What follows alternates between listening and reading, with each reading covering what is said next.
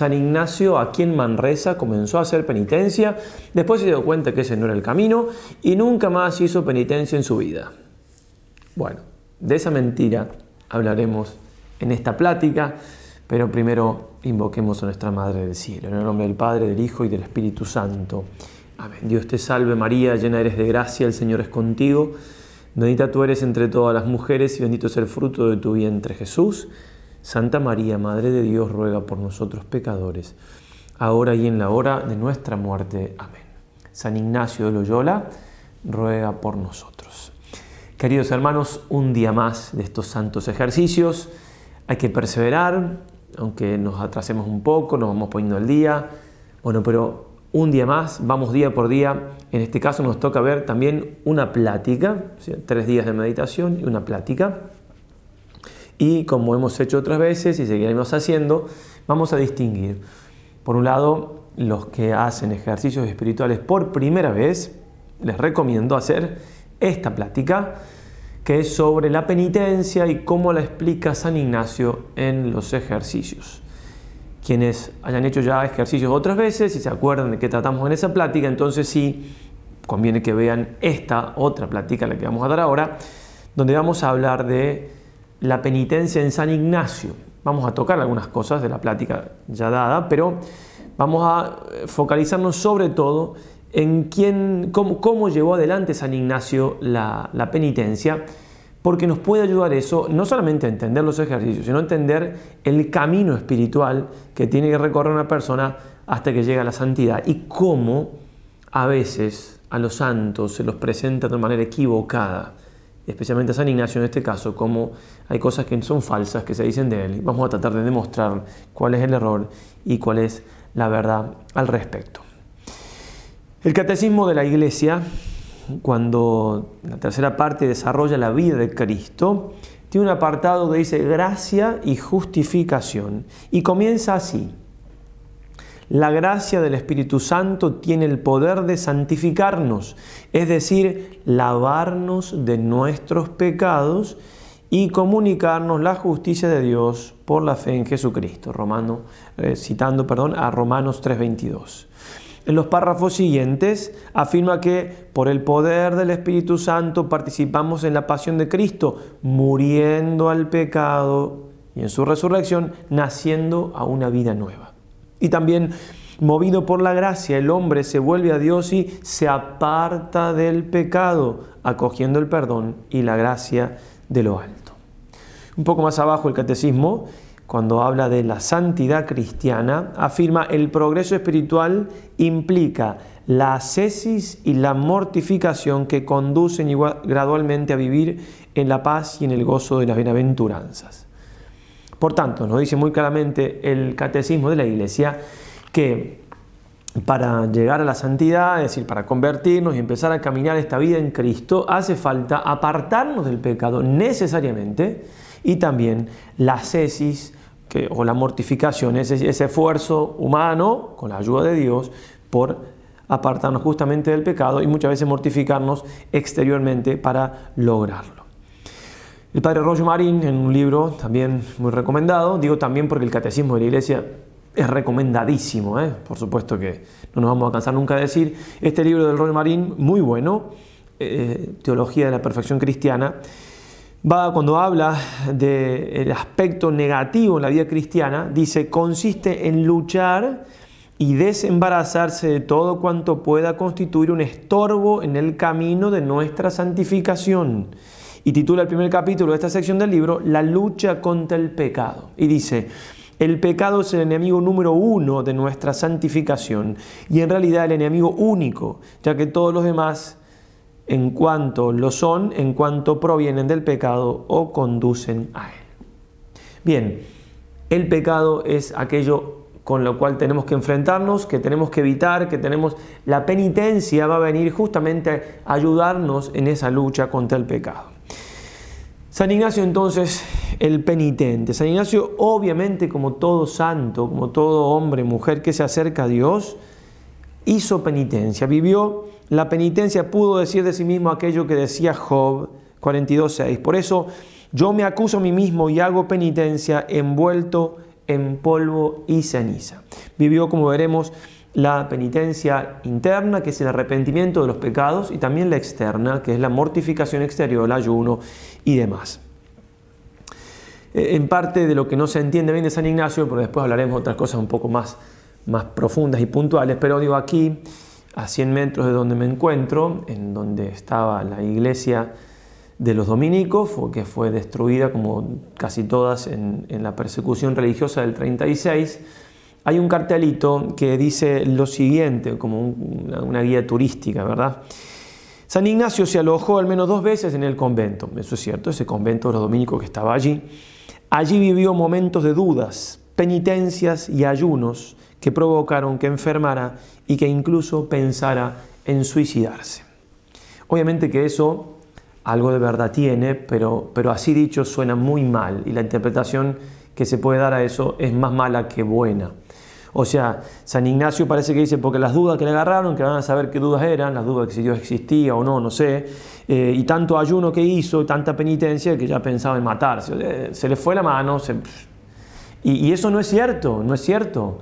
San Ignacio sí no pensó en suicidarse, tuvo tentaciones, que no es lo mismo, ¿verdad? Tener tentaciones de algo y pensar en algo no es lo mismo, en el sentido que la tentación me viene, yo, no, yo la rechazo y ya está.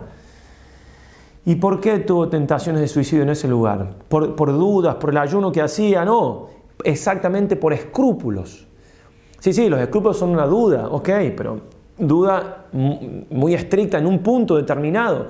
Y lo que él estaba viviendo ahí era una prueba de Dios, una purificación divina, lo que San Juan de la Cruz llama la noche oscura. La noche oscura del espíritu, ¿no? Ese sentirse alejado de Dios, ese entonces, obviamente que esto dicho así no ayuda a, entender quién es San Ignacio, no ayuda a nada.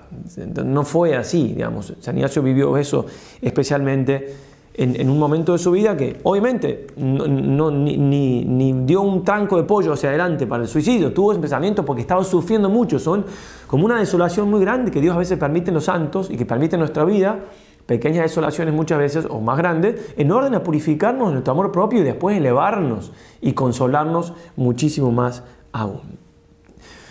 Bueno, vamos a hablar entonces ahora de, mm, la penitencia que hizo San Ignacio desde Loyola hasta Manresa, inclusive lo que hizo aquí, para después hablar de lo que se suele poner más en duda, dice hizo o no penitencia cuando salió de Manresa. ¿Cómo entendió San Ignacio la penitencia? Bueno, obviamente eso se puede ver en, el libro de los ejercicios, que es interna y externa. Interna es el arrepentimiento de los pecados, con el deseo de no volver a cometerlos, y externa es el castigo de los pecados, o la reparación hecha a Dios de los pecados y que se puede tomar en tres modos, dice en el comer, en el dar dolor sensible a la carne o en el dormir. Bueno, cualquier, cosa que me mortifique, que me cueste exteriormente, es esta parte de la mortificación externa. No voy a explicar mucho porque ya expliqué en la plática que les decía que la vieran si no habían hecho ejercicios espirituales todavía ninguna vez antes. Bueno, San Ignacio entonces hizo penitencia y en primer lugar la penitencia interna la tuvo es ese rechazo del pecado, ese dolor del pecado. Estando todavía en Loyola, dice él, hablando de sí mismo, comenzó a pensar más de veras en su vida pasada y en cuánta necesidad tenía de hacer penitencia de ella. Y aquí se le ofrecían los deseos de imitar a los santos, no mirando más circunstancias que prometerse así, con la gracia de Dios, de hacerlo como ellos lo habían hecho. Mas todo lo que deseaba de hacer, luego como sanase, era la ida a Jerusalén, como arriba está dicho, con tantas disciplinas y tantas abstinencias cuanto un ánimo generoso encendido de Dios suele desear hacer. La disciplina es pegarse con, algo en la espalda, rezando generalmente los misterios de dolor de la vida de nuestro Señor Jesucristo. Bien, entonces no solamente eso, sino otras veces eh, San Ignacio dice lo siguiente, y echando sus cuentas, qué es lo que haría después que viniese de Jerusalén para, siempre, para que siempre viviese en penitencia, ofrecía hacerle meterse en la cartuja de Sevilla, sin decir quién era para que en menos le tuviesen y allí nunca comer sino hierbas. Mas, cuando otra vez tornaba a pensar en las penitencias que andando por el mundo deseaba hacer, se le resfriaba el deseo de la cartuja temiendo que no pudiese ejercitar el odio que contra sí tenía concebido. Ese santo odio, nos dice el Señor en el Evangelio, el que odia su vida en este mundo, tengo que odiar, odiarme en cuanto pecador. ¿sí? Porque he pecado y ofendido a Dios, soy digno de odio, de mi mismo odio, de, lo malo que tengo para que Dios haga su obra, para que me transforme, para que no vuelva a caer en aquello que caí, si no odio aquello que hice mal, tarde o temprano voy a seguir hacerlo, haciendo nuevamente. El padre Creyel, un autor que escribió un libro para los 400 años del paso de San Ignacio por aquí por Manresa, es decir, hace 100 años atrás, eh, ya en camino a Montserrat, él dice que San Ignacio, para que se vea el punto de perfección que había ganado ya en el ejercicio de la penitencia, o sea, viene de Loyola y antes de llegar a Manresa va a, a, Montserrat, para que recuerden, dice, no eran ya los mismos pecados los que trata de resarcir, sino la gloria de Dios menoscabada por los mismos. La gloria de Dios. O sea, ya hacía penitencia para gloria de Dios, que es entender la penitencia de una manera incluso más profunda que la que venimos diciendo. En la misma autobiografía va a decir San Ignacio que desde el día que partió de su tierra, de Loyola, se disciplinaba cada noche y en Manresa no comía carne ni bebía vino, aunque se lo diesen. Los domingos no ayunaba y se le daban un poco de vino, lo bebía. Es decir, que si en los domingos no ayunaba, probablemente entonces ayunara todos los otros días. También, eh, como sabemos, rezaba siete horas de rodillas todos los días, que es muy mortificante, una, una hora la hacía a la noche, además que a la noche, o sea, a la madrugada, se levantaba, además de que dormía muy poco en general, se cuenta que una vez estuvo enfermo y entonces pasó lo siguiente en la casa de la familia Amigant. Un día en que el santo estaba ya muy acabado y sin sentido, reconociendo a la señora María de Amigant el arca que tenía su ropa para guardarla todo por reliquias, porque el pueblo clamaba por ellas, vio que en ella tenía varios instrumentos de mortificación y penitencia, un silicio que podía ceñir todo el cuerpo, unas cadenas que causaban espanto, unas puntas de clavos clavados en forma de cruz y una túnica que estaba entretejida de puntas de hierro. El padre Calveras, en un libro donde va relatando lo que hizo San Ignacio aquí en Manresa, según los procesos de canonización, va a decir que San Ignacio pensó en entablar en Manresa en toda regla la vida de penitencia y oración que desde Loyola tenía pensado hacer durante el frustrado viaje, frustrado viaje a Tierra Santa. También del plan, hablando del plan de trabajo que tenía aquí en Manresa, afirma el padre Calveras, llevaba un orden de vida en el hospital en penitencia, pobreza y caridad. De hecho, una vez estuvo enfermo y, lo alojaron a una casa de familia para ayudarlo, pero después, pasando unos días, dice, para entablar con todo rigor la vida penitente que tenía planeada desde Loyola, volvió al hospital a vivir entre los pobres. Hasta ahí el padre Calveras. El padre Nadal, uno de los primeros discípulos de San Ignacio, que recibió del mismo los ejercicios espirituales, dice que al escuchar la misa y la Sagrada Eucaristía en Montserrat, se retiró a hacer penitencia en un pueblo vecino llamado Manresa. El padre Villoslada, en su voluminosa vida de San Ignacio, titula un capítulo, el capítulo séptimo, El penitente de Manresa, dos puntos, los ejercicios. Y está muy bien, porque efectivamente hizo mucha penitencia aquí en Manresa. El padre, un padre de la orden, un ermitaño de San Benito, afirmó que en Manresa San Ignacio comenzó a hacer penitencia, que suena a aquello del poverello de Asís, de, San Francisco. El Señor me concedió a mí, Fray Francisco, comenzar a hacer penitencia así. Eso quería hacer San Ignacio, imitar a los santos, imitar a San Francisco de Asís, etcétera. Siguiendo con esto de, Manresa y la penitencia de San Ignacio, el padre Dudón, que escribió una biografía que fue en algún momento premiada como la mejor biografía de San Ignacio, dice así que en Manresa empezó San, eh, San Ignacio a hacer una vida espantosamente dura. El padre Nigorio, en sus exhortaciones a los novicios de la compañía, hablando de este tiempo de Manresa, declara que San Ignacio, viviendo como vivió en su retiro y cárcel voluntaria de penitencia, y hace referencia también a la Santa Cueva donde escribió lo sustancial de los ejercicios. Algún testimonio más al respecto, para que no nos quede duda de la vida de penitencia que hizo aquí San Ignacio, donde Dios lo iluminó tanto por otro lado. Doña Inés Anglada dice lo siguiente, yo no conocía al santo, pero he oído grandes cosas a doña Ángela, mi abuela, la cual, cuando murió tenía más de 90 años de edad y decía haber conocido, tratado y asistido al dicho padre Ignacio cuando vivía en esta ciudad de Manresa.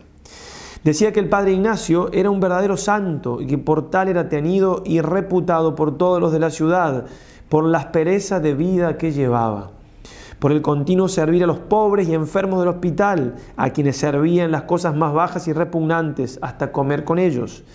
De cuando en cuando, y para darse más a la penitencia y aspereza de vida, iba hacia una cueva que está cerca de la ciudad y también a la capilla de Viladordis, y en dichos pasajes se entregaba de lleno a la oración y la penitencia.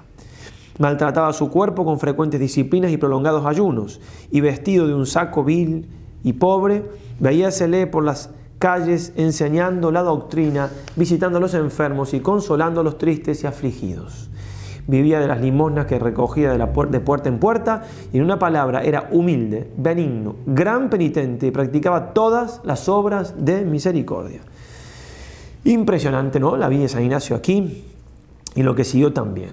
El padre Tornera, que fue el primer superior de, de la compañía aquí en Manresa, resume la voz de la tradición de lo que vivió aquí y de lo que decían los procesos de canonización y dice, estuvo Ignacio en Manresa por espacio de 10 meses haciendo una vida que más parecía de ángel venido del cielo que de hombre mortal, porque su vida era oración y mortificación, castigando su cuerpo con ayunos, disciplinas, vigilias y concilicios y áspero vestido. Bueno, uno podría decir, bueno, bueno, bueno, pero no somos, no somos San Ignacio, ¿verdad? y, se nos enseña siempre que los santos tienen cosas que son más admirables que imitables y bla, bla, bla, bla, bla. bueno, uno puede exagerar un poquito y, y, tomar distancia de la penitencia, tanto de la penitencia interna, del arrepentimiento de los pecados, como de la externa. Y realidad no es así. Dice el concilio, toda la vida del cristiano debe ser una continua penitencia.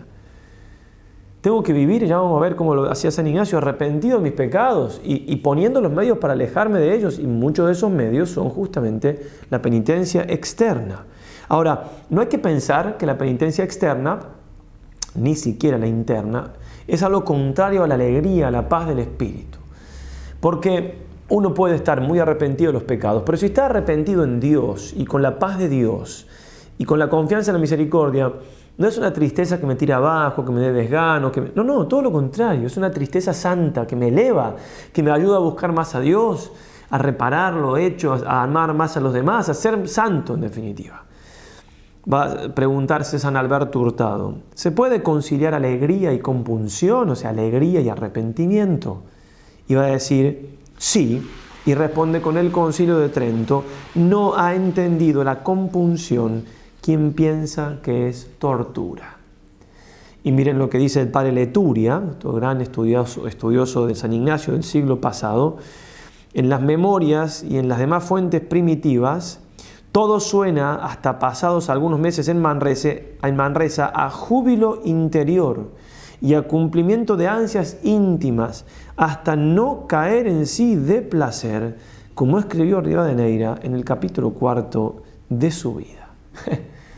no caber más en sí de placer en medio de tantas pruebas. Es que hay que entender lo que también decía Santa Teresa de Ávila. Vale más una gota de celestial consuelo que un mar de alegrías y placeres mundanos. Cuando uno se decide realmente hacer la voluntad de Dios, y en este caso estamos en la primera semana todavía, arrepentirme realmente de los pecados y, buscar efectivamente la, santidad y Dios me consuela, Dios nos consuela, de una manera que solamente puede hacerlo Él y que obviamente nadie puede hacer algo semejante a Dios en cuanto a esto y es algo que nos tenemos que convencer. Él es la fuente de la alegría. Santa Teresa de los Andes decía, Dios es alegría infinita. La penitencia me acerca a Dios porque me aleja en definitiva del pecado que es lo más contrario a Dios. Pero ahora entonces vamos a pasar a la parte, si se quiere, un poquito más controvertida, no controvertida en sí misma, porque está todo muy claro, controvertida en cuanto a cómo se lo suele presentar a San Ignacio hoy en día, que parecería que San Ignacio aquí en Manresa su penitencia interna, externa, todo lo que se quiera, y tuvo esa crisis de escrúpulos, este, que fue a la mitad del tiempo que estuvo aquí en Manresa, y después se dio cuenta que ese no era el camino, en realidad no dicen crisis de escrúpulos, tuvo como una turbación grande y, vio como que se vio muy pecador, y, también en ese tiempo San Ignacio quería eh, conquistar a Dios como si fuera eh, una, una dama, en el sentido que así como él ponía mucho medio para conquistar una dama, así quería... Y después de, de esa prueba que tuvo, en donde él tuvo tentaciones de suicidarse o pensó suicidarse, entonces ya dijo, no, este no es el camino, vamos por otro lado. Y en el otro lado, en fin, eh, claro, parece que ya no hay más penitencia, que bueno, ya está. Todo eso superado. Y eso no es así, como tantas otras cosas pasan en este mundo en que vivimos. La historia vale nada. ¿sí? Dicen lo que quieran, de lo que quieren y ¡buh! Se miente, se miente, se miente, miente, miente, que algo queda, dijo alguien por ahí, no sé, fue Voltaire o Rousseau. Bueno, lo mismo que se miente de la iglesia, en fin, ahora se miente, no, no, no juzgo intenciones, pero no es real, no fue así la vida de San Ignacio. San Ignacio no dejó después de Manresa, después de esa prueba que tuvo de escrúpulos, fue prueba de escrúpulos. Se le pasó y se le pasó, volvió a tener paz. Nada más, no dijo, ah, no tengo que hacer No, algunas cosas cambió y las voy a decir acá y él las explica, pero no es lo que presentan como que haya cambiado que. Y es cierto que también después dijo que se le fue un poco la mano, que se haya dado un poco la mano, que él mismo lo afirma como lo vamos a afirmar, no significa que después de Manresa no hizo más penitencia, que le parecía que la penitencia no iba, que bueno, vamos a tratar de, probar eso en orden a, que, a que San Ignacio lo conozcamos tal cual es, tal cual fue, tal cual nos lo transmite él mismo y sus biógrafos muy serios de todos los tiempos, por lo menos hasta un tiempo atrás. Bueno, hizo penitencia interna San Ignacio después de Manresa, es decir, vivió con ese arrepentimiento de los pecados. Obviamente que sí. sí. La penitencia es la conversión y uno vive en proceso de conversión. Si no os convertís, dice el Señor, que en definitiva es si no hacéis penitencia, porque así traduce la Vulgata, Lucas 13:3, todos igual pereceréis. Y San Juan Pablo II, lo hemos citado otras veces, dice, la, la conversión exige la convicción del pecado.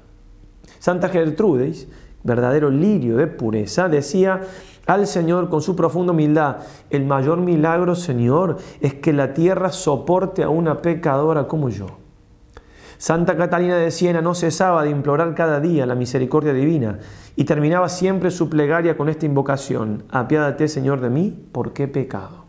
Santa Teresa, hablando de las almas que han llegado a las sextas moradas del castillo, ese castillo interior, es decir, casi ya el matrimonio espiritual, casi ya la perfección total, dice, el dolor de los pecados crece más mientras más recibimos de nuestro Dios.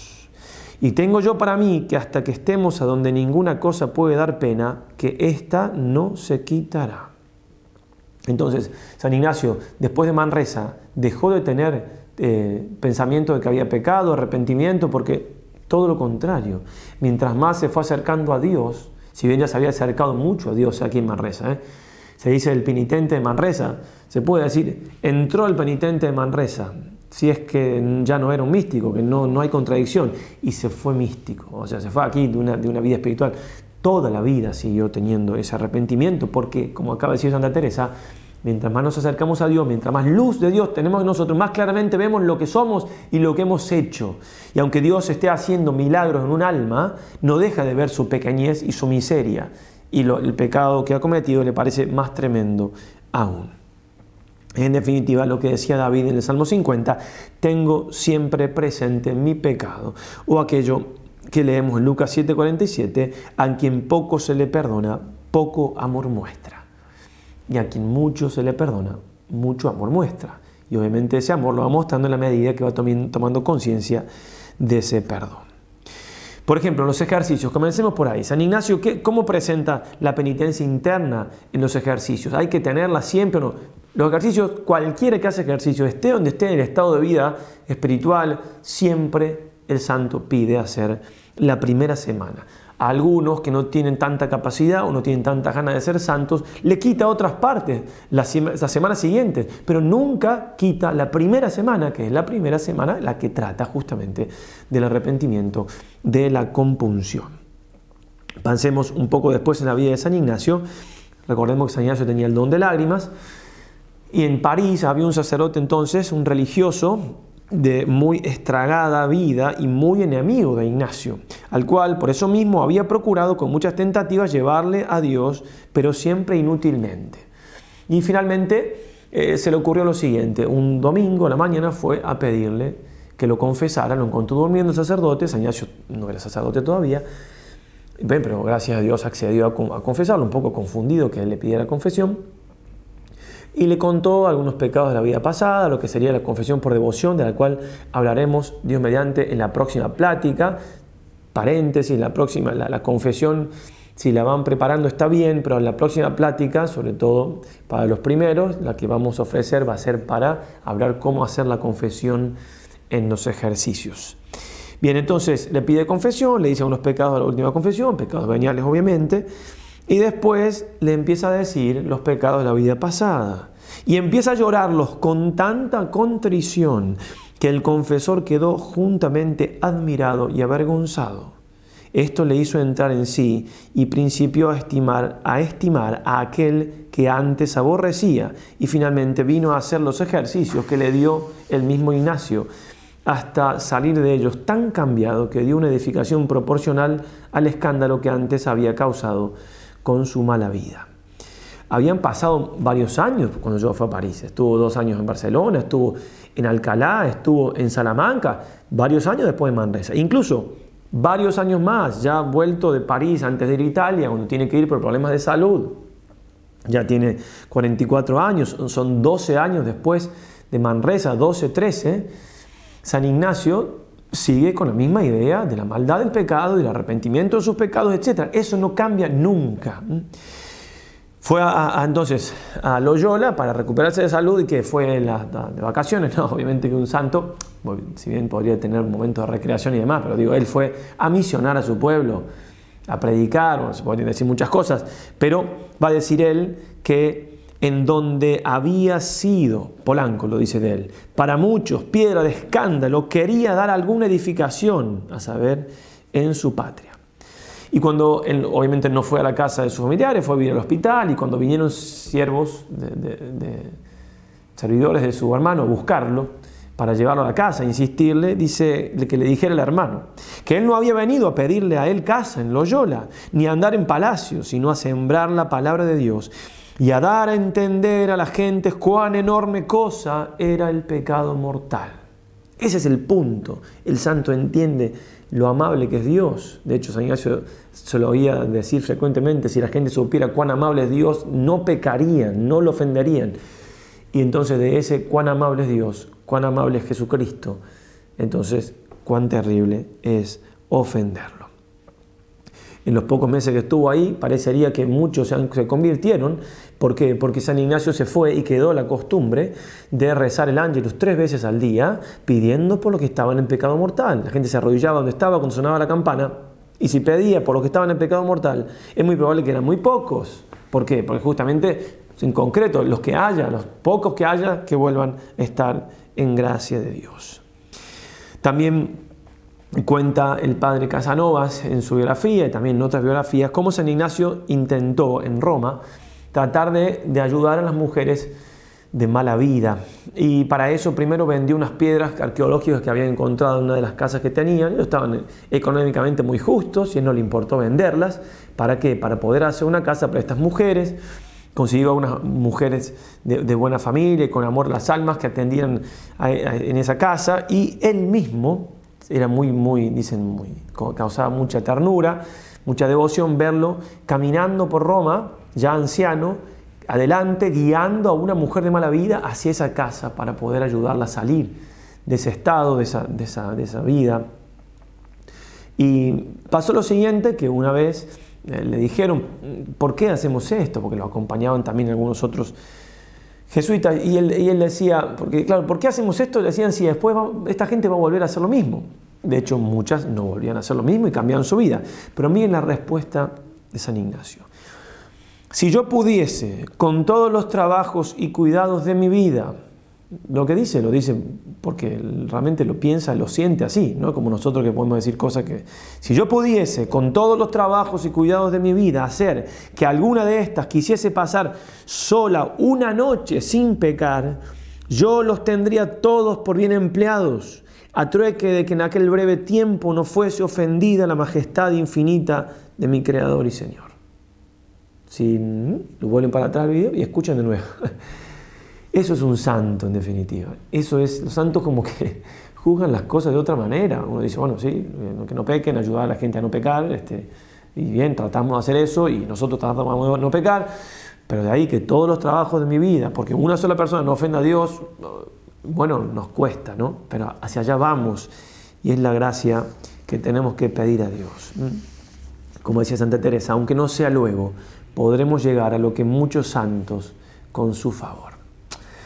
Bien, ahora vamos a hablar, entonces dijimos, la penitencia de San Ignacio, cómo miraba el pecado, su pecado, el pecado de, los demás, es decir, la maldad del pecado y el arrepentimiento, etcétera, después de Manresa. Ahora vamos a hablar de la penitencia externa, es decir, si siguió haciendo ayunos o mortificaciones después de Manresa y cómo también eh, los consejos que daba, lleguemos hasta de llegar al final del video, después vemos, vamos a ver cómo a un santo le dice que haga menos penitencia, en fin, y cómo San Ignacio incluso en los ejercicios tiene muy moderada toda la penitencia, pero, pero vayamos a ello entonces. En, los tiempos después siguió haciendo penitencia, sobre todo para también en orden alcanzar alguna gracia, también sobre todo ya al final de su vida, ¿no? y, también para, para alcanzar algún favor divino, digo, y también para este, gozar de los consuelos de Dios. Vamos a ver cómo él mismo lo explica. Vamos entonces a inmediatamente ya, eh, no ido todavía de Manresa, todavía aquí, pero después de esa crisis de escrúpulo que tuvo, donde suelen poner, desde aquí en más San Ignacio ya no hizo más penitencia y todo lo demás. Dice San Ignacio, primero, que hizo un cambio cuando estuvo la eximia ilustración del Cardonel, que ya hemos mencionado, en la misma Manresa, donde estuvo casi un año, después que empezó a ser consolado de Dios y vio el fruto que hacía en las almas tratándolas, dejó aquellos extremos de que antes tenía, ya se cortaba las uñas y cabellos. Eso es lo que cambió. Lo externo, las uñas y los cabellos que él se había dejado así nomás. Para mortificar su vanidad se dio cuenta que para, para llegar a las almas tenía que seguir eh, o sea, tenía que estar un poco más decente, muy bien, y así lo hizo. Pero con respecto a las demás penitencias, siguió haciéndolas. Por ejemplo, viniendo el invierno, se enfermó de una enfermedad muy recia y para curarle se había puesto en la ciudad, lo pusieron en una casa de, de la familia Ferrera de apellido, que después que ha sido criado Baltasar, bueno, etcétera, lo curaron con diligencia pero sobre todo dice, quedó muy debilitado y con frecuente dolor de estómago. Y así por estas causas, como posee el invierno, muy frío, le hicieron que se vistiese y calzase y cubriese la cabeza. Y así le hicieron tomar ropillas pardillas de, paño muy grueso y un bonete de lo mismo como media gorra. Es decir, San Ignacio, estando en Manresa, todo el tiempo que estuvo, siguió vistiéndose igual, siguió haciendo penitencia con respecto al frío, etc. Aquí, porque se enfermó, le, le indicaron lo siguiente, pero digo, no es que, repito, la idea es mostrar cómo él sigue con esa penitencia. Después, él sale de Manresa y él quería practicar las virtudes teologales, fe, esperanza y caridad. Por eso cuando le decían, ¿por qué va solo? ¿Por qué va sin dinero? ¿Por qué esto? Porque yo quiero confiar solamente en Dios, esperar solamente de Él, amarlo solamente a Él, todo eso. Bueno, entonces, estaba en una vida siempre de penitente, porque la limosna es hacer penitencia, porque es humillarse y comía de lo que le daban y poco. Por ejemplo, estando ya en Italia, dice él, todavía por este camino hasta Venecia, por las guardas que eran de pestilencia, dormía por los pórticos, habla de sí mismo. Y alguna vez le acaeció, levantándose a la mañana, topar con un hombre, el cual, en viendo que le vio, con grande espanto se puso a huir, porque parece que le debía de ver muy descolorido. Estaba, parece que muy pálido por las penitencias que hacía y demás. Después, volviendo de Jerusalén, el navío pequeño pasó mucho trabajo, dice él, y al fin vinieron a tomar una tierra de Puglia. Y esto en la fuerza del invierno y hacía grandes fríos y nevaba y el peregrino, o sea, él no llevaba más ropas que unos zaragüeyas de, tela gruesa hasta la rodilla y las piernas nudas, desnudas, con zapatos y un jubón de tela negra, abierto con muchas cuchilladas por las espaldas y una ropilla corta de poco pelo, es decir, estaba vestido de manera penitente, sí, siempre siguió vestido de manera así por mucho tiempo. Ya estando en Barcelona, volviendo de una vez vuelto de Jerusalén, dice, el dolor de estómago que le tomó en Manresa, por la, cual, por la causa del cual tomó zapatos, que leíamos recién, le dejó, habla de sí mismo, habla él, y se halló bien del estómago desde que partió para Jerusalén. Y por esa causa, estando en Barcelona estudiando, le vino deseo de tornar a las penitencias pasadas. Y así empezó a hacer un agujero en las suelas de los zapatos. Iban ensanchando poco, iba los ensanchando poco a poco, de modo que cuando llegó el frío del invierno ya no traía sino la pieza de arriba, es decir, andaba descalzo. De hecho, va a decir el padre Miguel López Sebastián, una dificultad de otro género tuvo origen en el afán de penitencia que todavía le acompañaba en este tiempo.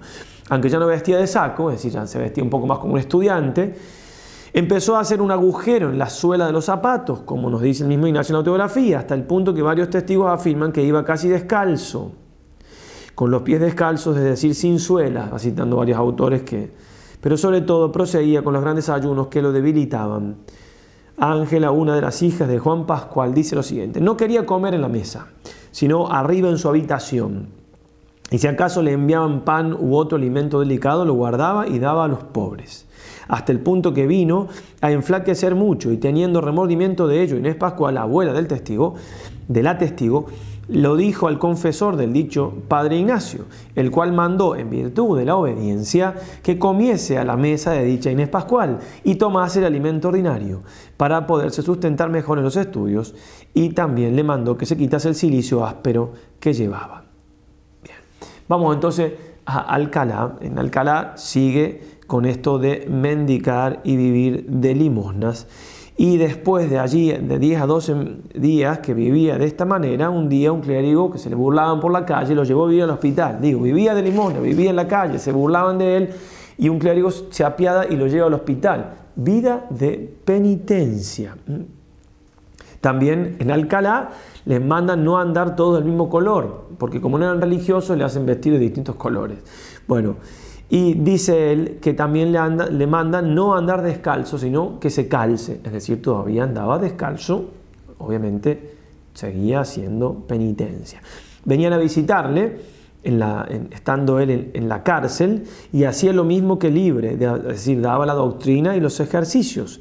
Y el padre Laínez hace este breve y expresivo retrato de la vida de San Ignacio en la cárcel, que nos habla también de penitencia, de humildad razonando las cosas de Dios edificando con el ejemplo y ejercicio en barrer la cárcel y otras cosas semejantes. Y en la traducción latina de este mismo escrito añade que a menudo practicaba también otros oficios humildes. Todo eso también es penitencia. Todo eso puede englobarse en ese espíritu siempre de humildad, de sacrificio. En París, viviendo incómodo, en el hospital, ya había casi cinco años que no le tornaba el dolor de estómago y así empezó a darse a mayores penitencias y abstinencias. Seguía, ¿sí? Seguía San Ignacio con lo mismo, no solamente la penitencia interna, sino puntualmente la externa. Y como decíamos, también a veces hacía penitencia externa para alcanzar alguna gracia, que él mismo nos lo sugiere en los ejercicios. Si quiero alcanzar alguna gracia, puedo hacerlo por medio de la penitencia externa, además de la súplica. Y acá se cuenta lo que pasó en París. Había un hombre que estaba en esta ciudad, París, miserablemente perdido con amores deshonestos con una mujer, al cual, como el padre Ignacio, ni con preces, ni consejos, ni amenazas del celestial juicio pudiese apartar, cierto día en el que supo que iba a salir fuera de la ciudad, se metió en un lago frísimo, junto al camino por donde iba a pasar este hombre e inmerso todo el cuerpo en las gélidas aguas, solo sacaba la cabeza afuera. Y en cuanto aquel se aproximó, le dijo, sigue miserable, sigue a tus sucios placeres. ¿No ves la inminente ruina sobre tu cabeza? Yo permaneceré aquí en tu lugar hasta apartar de ti el justísimo furor de Dios. Aterrorizado el hombre y atónito por la increíble caridad del Padre, se paró dio media vuelta y al instante dejó aquella pecaminosa amistad. ¿Estaba loco San Ignacio? Sí, sí, loco por Cristo. Todos los santos están medios locos para nosotros, ¿cierto? Que por ahí no llegamos a esa... ¿Tengo que hacer yo exactamente lo mismo que San Ignacio? Exactamente no. Pero la idea, el principio es el mismo. Tengo que hacer todo lo que yo vea prudente, pero con prudencia sobrenatural y no carnal, no puramente humana, todo lo que pueda para ayudar a las almas a salir del pecado, empezando por salir del pecado yo, obviamente, porque si no, ¿cómo voy a ayudar a otros si no salgo primero yo del pecado? Por, ejemplo, seguimos viendo ya varios años después, estando eh, eh, empezando los ejercicios, también en París, con los primeros jesuitas, con Pedro Fabro, con San Francisco Javier. ¿Qué criterio usaba San Ignacio? San Ignacio había, repito, pasado varios años. Dice, todos los primeros padres, dirá el padre Casanovas en la, en la biografía de él, hicieron los ejercicios exactamente, es decir, 30 días en retiro y apartados en retiro. Y el que menos abstinencia hizo estuvo tres días sin comer ni beber ninguna cosa, excepto Simone, que por no dejar sus estudios y no andar bien sano, no dejó su casa ni hizo ninguno de estos extremos, sino que le daba el Padre las meditaciones, etc. Fabro, ¿sí? Pedro Fabro, santo, hizo los ejercicios en tiempo en que el río Sena se pasaba con carretas por estar helado.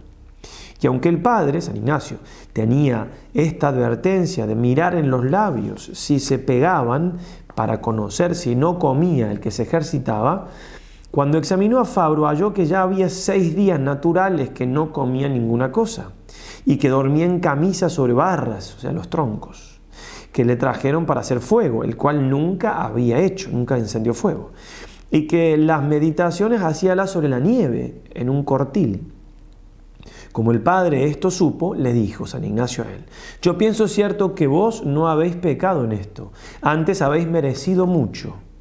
Yo volveré antes de una hora a vos y os diré lo que habéis de hacer. Y así se fue el padre a una iglesia cercana a hacer oración. Y su deseo era que Fabro estuviese tanto tiempo sin comer cuanto el mismo padre había estado, es decir, siete días continuos, enteros. Para lo cual le faltaba poco, un día. Más, aunque esto deseaba, no, no, no, no es que había rivalidad, ah, yo tuve siete, no, no, al contrario. No se atrevió el padre a consentirlo después de hecha oración y así volvió a hacerle fuego y de comer.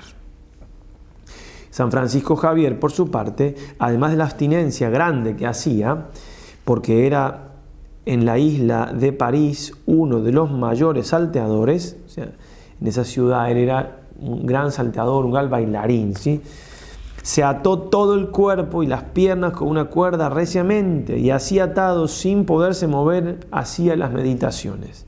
Parece que en la meditación se le presentaban pensamientos de saltos y, fiestas en que había pasado él como cosa que naturalmente gustaba y para vencer de raíz esta pasión ataba sus miembros atormentándose con las ataduras contrarias a la ligereza y habilidad de los saltos. De hecho, una vez el, brazo le, quedó medio mal unos días porque se ató demasiado.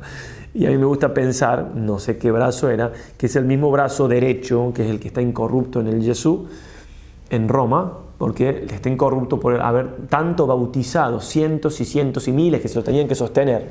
Bueno, Dios dejó esa, esa reliquia, ese, brazo para mostrar lo que es el bautismo y la grandeza del bautismo, del misionero, etc.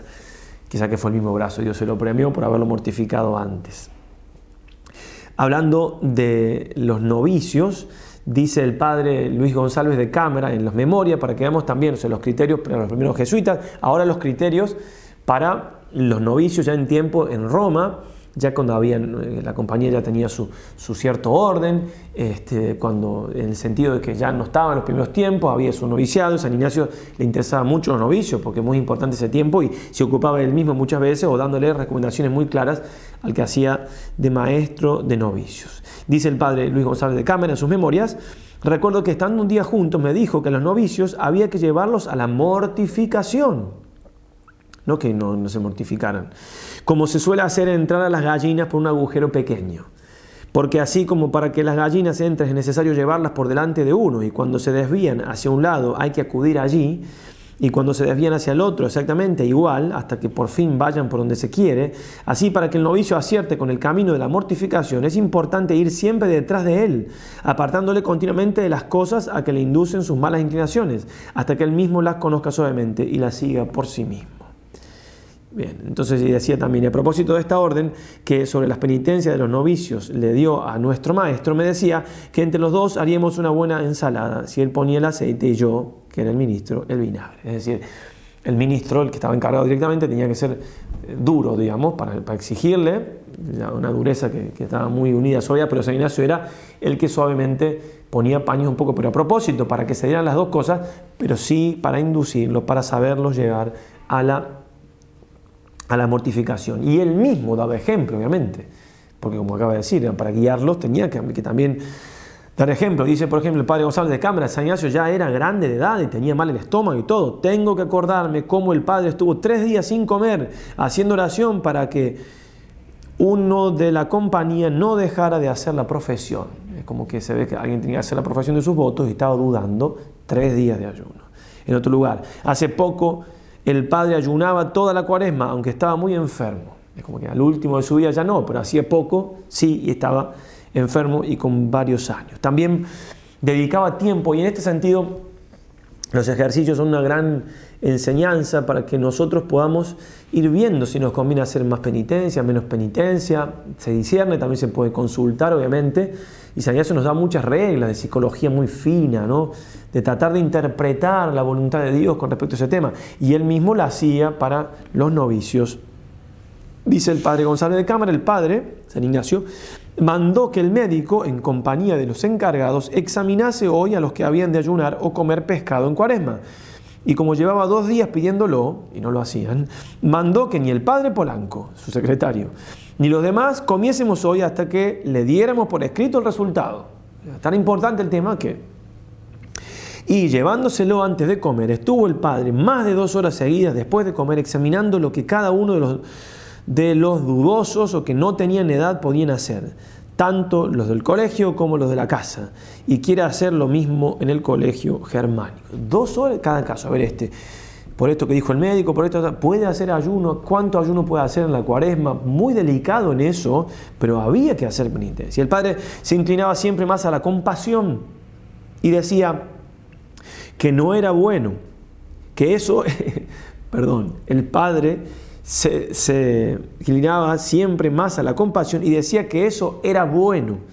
Aún así, a algunos, por razones especiales, le parecía bien permitirles ayunar toda la cuaresma.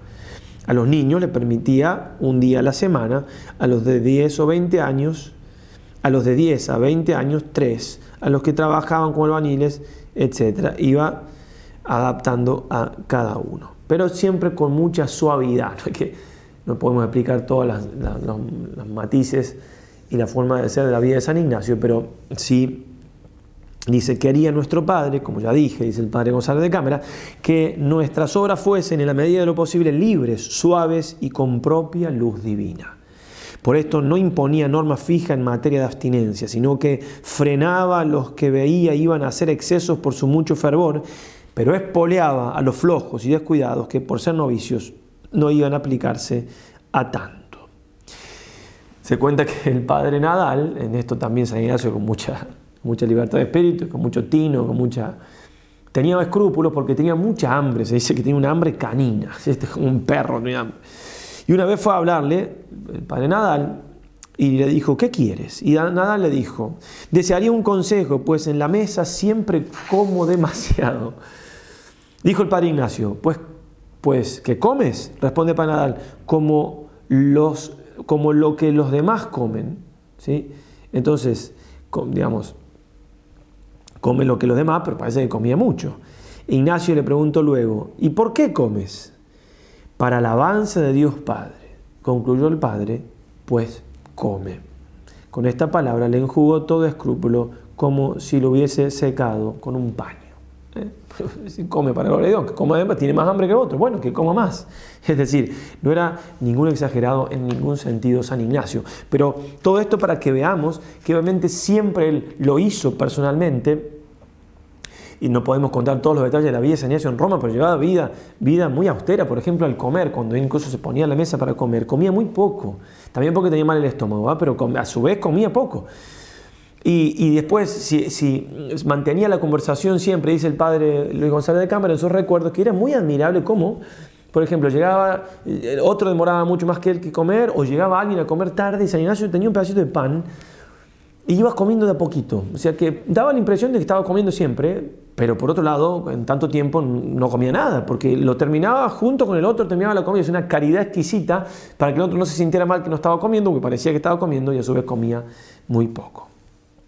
Por último, los consejos que le da San Francisco de Borja, todavía no era, eh, no era jesuita, no había entrado en la compañía de Jesús, y eh, le escribe una carta y le dice lo que está haciendo San Ignacio, le dice que tiene que, rezar menos, sí, porque, porque no le hacía falta en ese momento y hacía falta que estudiase. ¿eh? Le dice que tiene que hacer menos penitencia, y, ahora lo leo. Y, le dice otras cosas más, pero uno dice San Ignacio.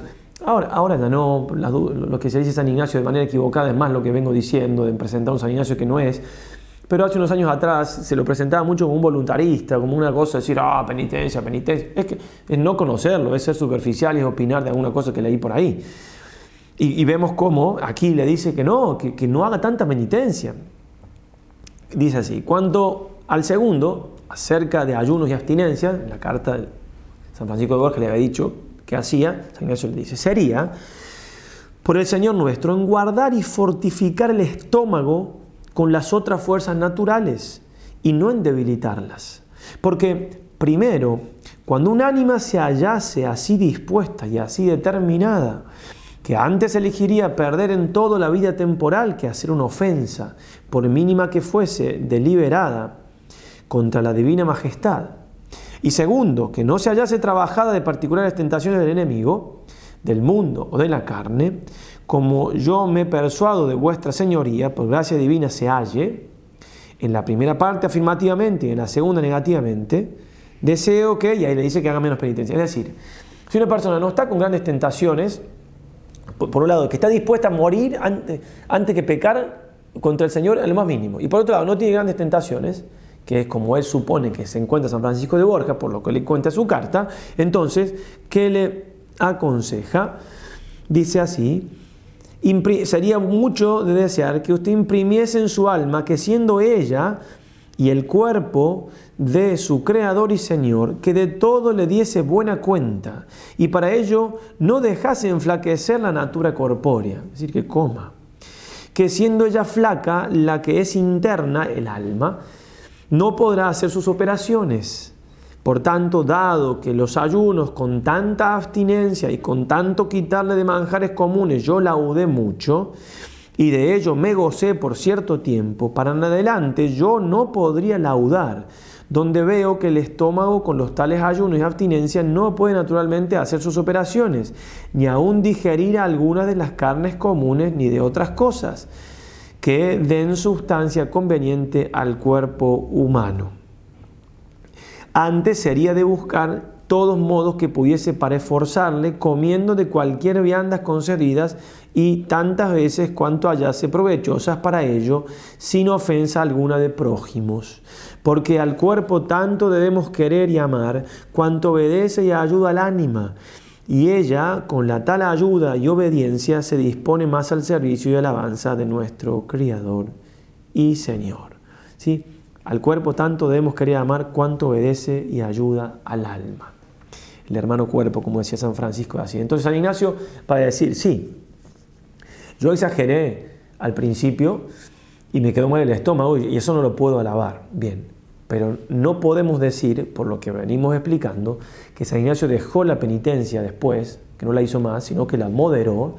Y tampoco podemos decir que no le dijo a los jesuitas que hiciesen penitencia o a los primeros laicos que le daban los ejercicios, sea quien sea, porque de hecho quedó escrito así en los ejercicios en la primera semana, que se explica más en la plática que le sugería ver en lugar de esta, si son los primeros ejercicios, y después lo vemos clarito como ya él estando en, en París, y, con los primeros jesuitas y después con los novicios y todo. La penitencia seguía estando.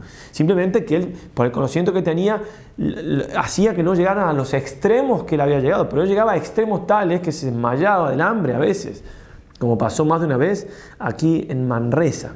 Entonces, que nos quede claro la idea de que tenemos que animarnos a hacer penitencia, seamos generosos, ya estemos en tiempo de cuaresma, ahora en tiempo tiempo real, ya sea en julio, ya sea en noviembre, ya sea que está viendo esta charla cuando sea. tiempo de ejercicio o no tiempo de ejercicio, lo que sea, pero sobre todo en tiempo de ejercicio, tenemos que animarnos a hacer penitencia. Porque acá le está diciendo que no haga penitencia a San, Pedro, a San Francisco de Borja, perdón, porque ya no tenía tentaciones grandes, ni muchas luchas contra el demonio, ni el mundo de la carne, y porque ya estaba muy bien dispuesto, ya había hecho mucha penitencia, ya había logrado una vida espiritual tal que obviamente eh, mejor era, claro, irse aprovechar más las cosas que el Señor le daba, los dones sobrenaturales, esas cosas que, que para lo cual una penitencia a veces, cuando está ya en ese estado, el alma no ayuda. Pero en el caso nuestro hay que discernir cuántas penitencias tenemos que hacer y ser generosos y consultar. Hablábamos en la otra charla de, consultar con, los sacerdotes que estamos con, la respuesta y demás en esta tanda, o con el director espiritual o con el párroco, eh, se nos puede ayudar este aspecto. Bien, pero no se puede evitar la penitencia en nuestra vida busquemos un santo que no haya hecho penitencia y no lo vamos a encontrar. Santa Teresita Niño Jesús no podía hacer grandes penitencias por su salud, pero hacía pequeñas, que no eran tan pequeñas. Como por ejemplo, caminar por el patio del convento cuando estaba enferma. Estar enferma, muy enferma, y caminar, camino para que un, para que un misionero camine. ¿no? Bueno, en fin, tengamos ideas claras, que aunque estamos en el año 2023, o si están viendo este video 2024, 25, lo que sea, eh, la naturaleza humana es la misma, el demonio es el mismo, la carne es el mismo, el mundo es el mismo, y Dios es el mismo, y Jesús es el mismo. No, no cambia. Entonces, bien, como decía en el otro video lo citaba, ¿no? no me va a salir textual, pero San Juan de la Cruz. Si viniese un prelado, obispo, lo, quien sea, una persona de autoridad, y le tratase de convencer eh, de, una, de una doctrina de anchura, es decir, no penitencia, no sacrificio, no cruz, aunque lo confirme con milagro, no le haga caso, sino penitencia y más penitencia, y no quiera seguir a Cristo sin la cruz. Que como decíamos, no es seguir a Cristo tristemente, sino, dígame algún santo que hayas vivido una vida triste y me desdigo de lo que acabo de decir.